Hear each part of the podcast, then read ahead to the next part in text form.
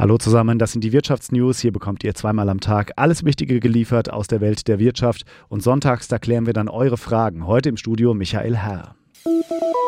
Schneller, aber immer noch nicht schnell genug. So könnte man sie zusammenfassen, die Bilanz des Windkraftausbaus für das vergangene Jahr.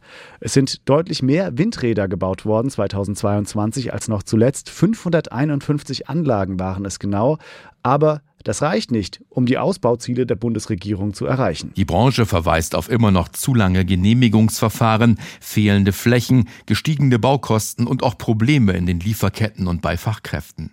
Den stärksten Zubau verzeichneten im vergangenen Jahr Schleswig-Holstein, Niedersachsen, Brandenburg und Nordrhein-Westfalen.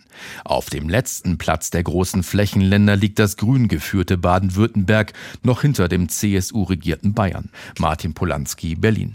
Und dann ziehen wir noch eine Bilanz zum vergangenen Jahr, allerdings mit einer ganz anderen Zielrichtung. Der Frauenanteil in Chefetagen deutscher Großunternehmen, der ist im vergangenen Jahr gestiegen, allerdings nur sehr leicht. Das besagt das Managerinnenbarometer, das ist eine Untersuchung vom Deutschen Institut für Wirtschaftsforschung. Aber beim Anteil der Frauen in DAX-Vorständen, da liegt Deutschland nun zum ersten Mal über dem EU-Durchschnitt. Petra Thiele aus der SWR Wirtschaftsredaktion hat sich die Studie angesehen. Ist das jetzt ein Grund zum Jubeln? Nein, Grund zum Jubeln gibt es nicht. Der neue Frauenanteil in der Führungsriege der ersten deutschen Börsenliga liegt jetzt bei knapp 22 Prozent. Damit klettern wir erstmals über den EU-Durchschnittswert, der ja schon nicht so super hoch ist. Insgesamt ist der Trend aber schon erfreulich. Der Anteil von Top-Managerinnen in deutschen Unternehmen wächst langsam, leider teilweise nur unter Zwang.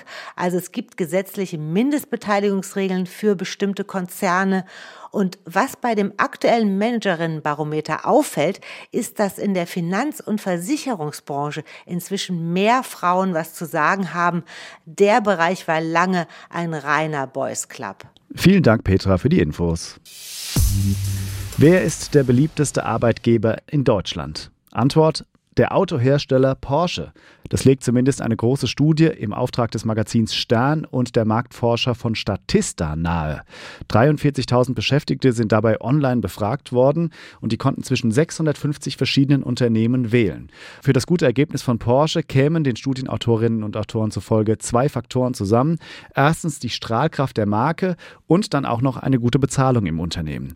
Auf Platz zwei ist ebenso ein Autokonzern gewählt worden, BMW nämlich. Und auf Rang 3 liegt die BASF. Das wird man heute in Ludwigshafen, da sitzt der Chemiekonzern ja gerne hören, denn der Konzern musste ja mitteilen, dass er im abgelaufenen Jahr einen Milliardenverlust geschrieben hat. Und das waren die Wirtschaftsnews für euch wie immer zusammengestellt vom SWR.